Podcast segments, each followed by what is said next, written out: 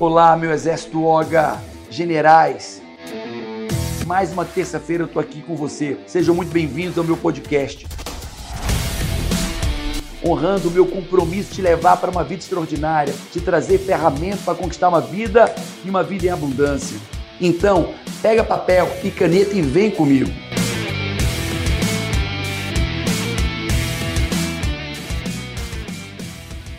Só pode dizer que tem uma visão positiva de futuro se você tiver ela desenhada ou em imagem fotográfica. Se você não tem isso, você não tem visão positiva de futuro. Visão profética, princípios, propósito, metodologia. Parabéns, extraordinário. Faz muito sentido, todo sentido, não é muito não. Todo, todo sentido. Então, Paulo, qual a diferença básica entre o líder otimista e o pessimista e o ingênuo? Vamos lá. Pode parecer bobagem, mas não é. A diferença básica entre um líder otimista, o pessimista e o ingênuo. O, os pessimistas enxergam um futuro caótico e difícil e por isso não agem. Cara, constrói a tua visão. Fala. Constrói a sua visão. A visão do teu business, a visão do teu negócio. Quantas filiais, onde são as filiais? Mete o mapa aí, mete cada uma das filiais do mapa, mete as cidades, mete a imagem do teu negócio, a planta baixa. E já os ingênuos enxergam um futuro cor-de-rosa, onde absolutamente tudo dá certo, e por isso frequentemente erram. Mas os otimistas enxergam um futuro cheio de possibilidades, boas e ruins. Mas mesmo com as possibilidades boas e ruins, não perdem o quê?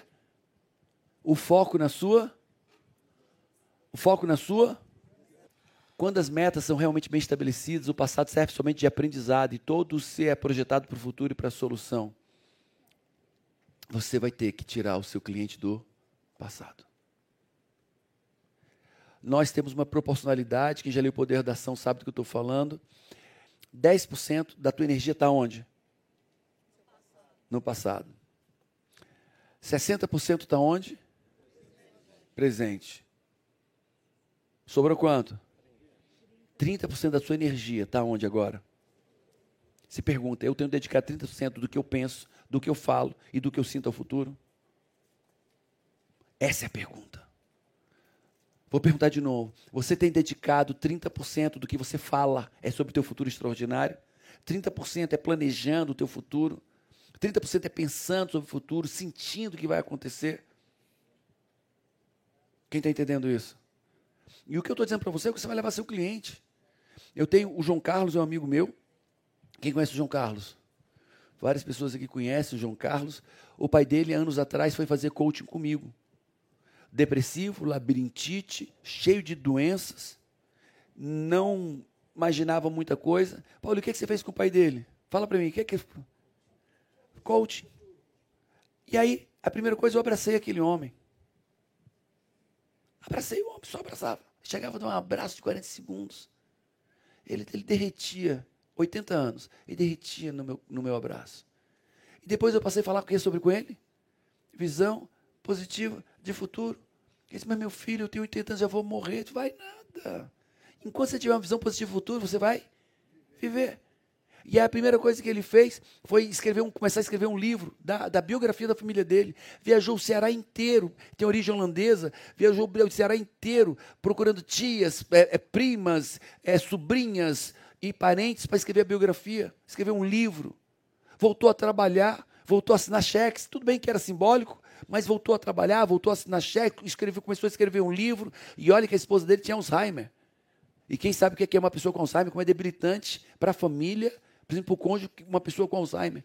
E mesmo assim, esse cara não tinha mais depressão, não tinha mais labirintite, tudo que eu fiz com ele, gente, foi, eram as sessões mais rápidas do mundo. Demorava 30 minutos. 30 minutos ele queria ir embora. Ele ia, me dava um abraço, falava sobre o futuro, trabalhava um plano de ação, eu tentava fazer algum exercício, meu filho, já estou tão bem, e ia embora. Aí vem médico, vem irmão, quer dizer, o que você fez com ele? O que você está dando para meu pai? Amor. Começando com amor, aquele abraço. E depois, dando uma visão.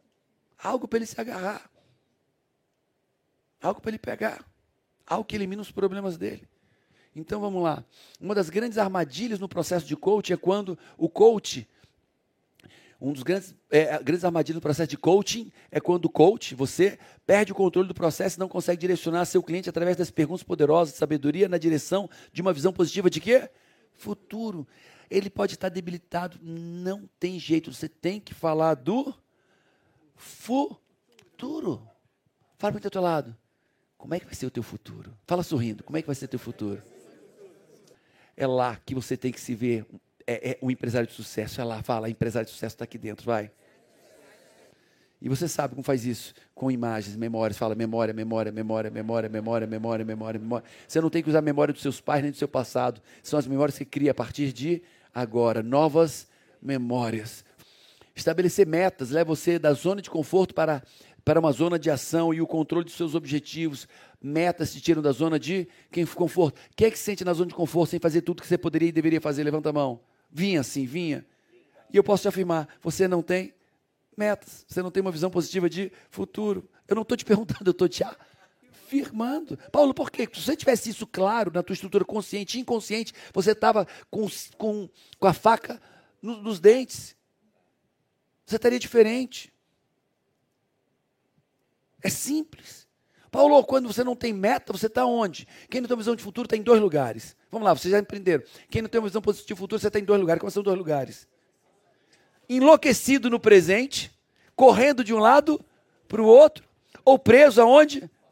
Mas quando eu pego o meu tempo e começo a jogar lá para frente, 30% da minha energia, do que eu penso, do que eu falo, do que eu sinto lá para frente, eu diluo. Eu tiro o estresse do presente e tiro o excesso de passado. Quem está entendendo isso? É isso aí, amigo. Não desiste do processo de mudança. Tem que viver o processo. Te espero aqui semana que vem, na terça. Oga! E até mais.